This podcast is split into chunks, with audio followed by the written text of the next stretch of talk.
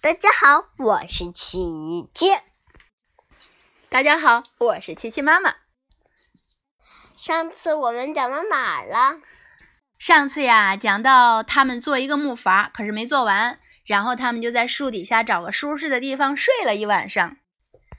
今天我们讲第七章致命的罂粟花田。第二天早晨，多罗西他们醒过来，个个精神百倍。尽管他们曾遭受挫折，但大森林已被他们的他们抛在身后，迎接他们的是一个美丽的国度。可现在，他们跟他们跟这块美丽的土地还隔着一条宽阔的。河流呢？铁皮人又砍了几棵树，终于做好了木筏。多罗西抱着托托坐在木筏的中间，而当狮子跨上去时，木筏的一端深深地陷进了水里。稻草人和铁皮人。赶紧站到另外一端去，使木筏保持平衡。他们两手中各握着一根长篙，撑着木筏向前走。当他们到达河中央时，湍急的河水将他们向下游冲去。木筏打着转，越飘越快。稻草人急忙用力将长篙。捅向河底，谁知一下捅到了河泥里，怎么也拔不出来。他还没来得及松手，脚下的木筏就被冲走了。可怜的稻草人抱着长篙留在了河中央。别，别管我，你们快设法靠岸吧！稻草人难过的喊。这时，狮子说。我想我可以边游泳边拉着木筏到岸边去，你们坐到上面，抓紧我的尾巴就行。于是狮子跃入水中，铁皮人紧紧地抓住它的尾巴。狮子奋力朝岸边游去，渐渐的，木筏被狮子拖出了急流。多罗西接过铁皮人的长篙，把木筏停靠在岸边。多罗西他们。很担心稻草人，不知他们现在怎么样了。他们，他们往回走了一段路，多罗西惊叫起来：“你们看，稻草人还在长篙上挂着呢！”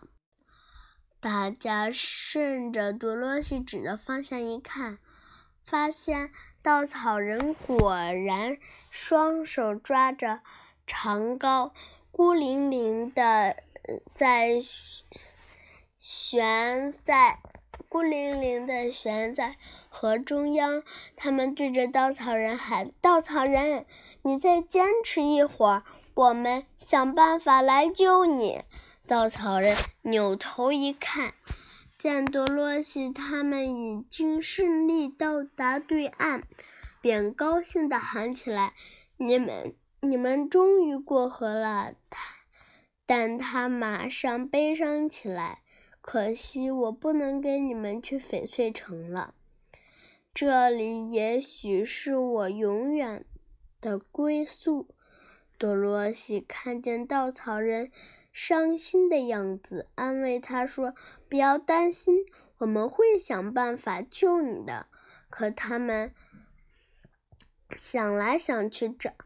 也找不着一个好办法。正当他们发愁的时候，一只巨大的鹳鸟向他们飞了过来。喂，你们为什么这样是这么伤心呢？鹳鸟是收起翅膀，落在水边。多罗西，嗯嗯，多罗西哭着指。向河的中心说：“我们的好朋友稻草人留在了河中央，我们没办法救他。如果他没有那么大的个子、那么重的身体的话，我就可以把他弄过来。观鸟有点发愁。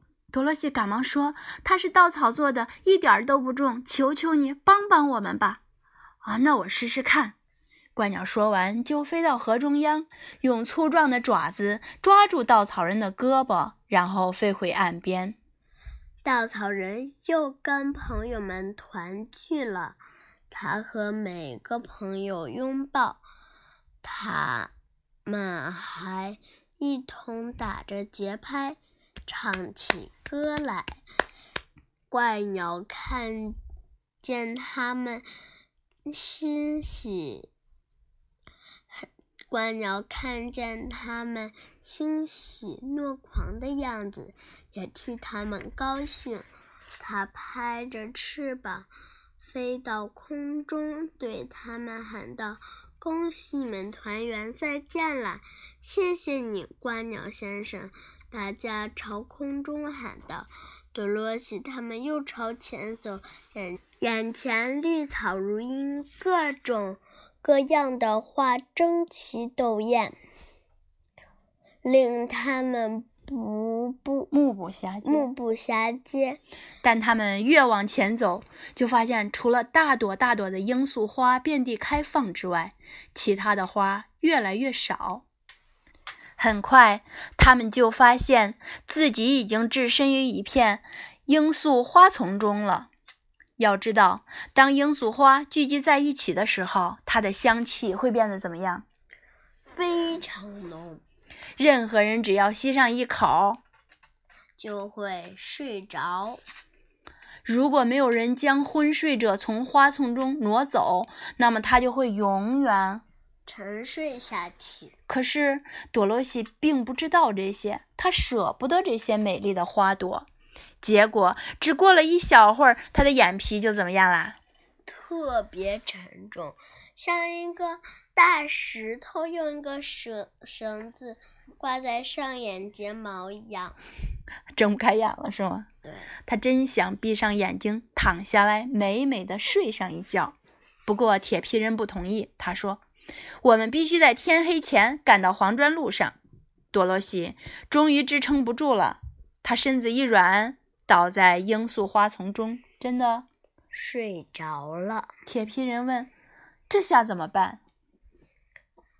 狮子说：“如果我们把多萝西留在这里，它就会死掉。这些花的香气会杀掉我们的。”托托现在已经睡着了。果然，托托正躺在主人的身边呼呼大睡呢。幸好，稻草人和铁皮人都不是肉做的。罂粟花的香味对他们没有任何作用。快点跑！稻草人对狮子说：“尽快跑出这片致命花海！我们可以背着多罗西，但你要是昏睡过去的话，我们背不动你的。”狮子听了，打起精神，最。最快的速度向前跑，很快就不见了踪影。而稻草人和铁皮人，他们把托托放在多罗西的腿上，抬着沉睡的多罗西，穿过花丛，他们沿着河低向前走。可是。致命的罂粟花田仿佛没有尽头。忽然，他们看到狮子已经躺在罂粟花田里熟睡了。原来，这只巨兽也顶不住浓郁的香气，在离罂粟花田尽头很近的地方倒了下来。对他，我们无能为力。铁皮人沮丧地说：“它实在是太沉了，我们抬不动。我们只能让它永远在这儿躺着。或许它会在梦中找到勇气。”稻草人说：“狮子，真对不起，我们不是不管你，实在是我们无能为力。”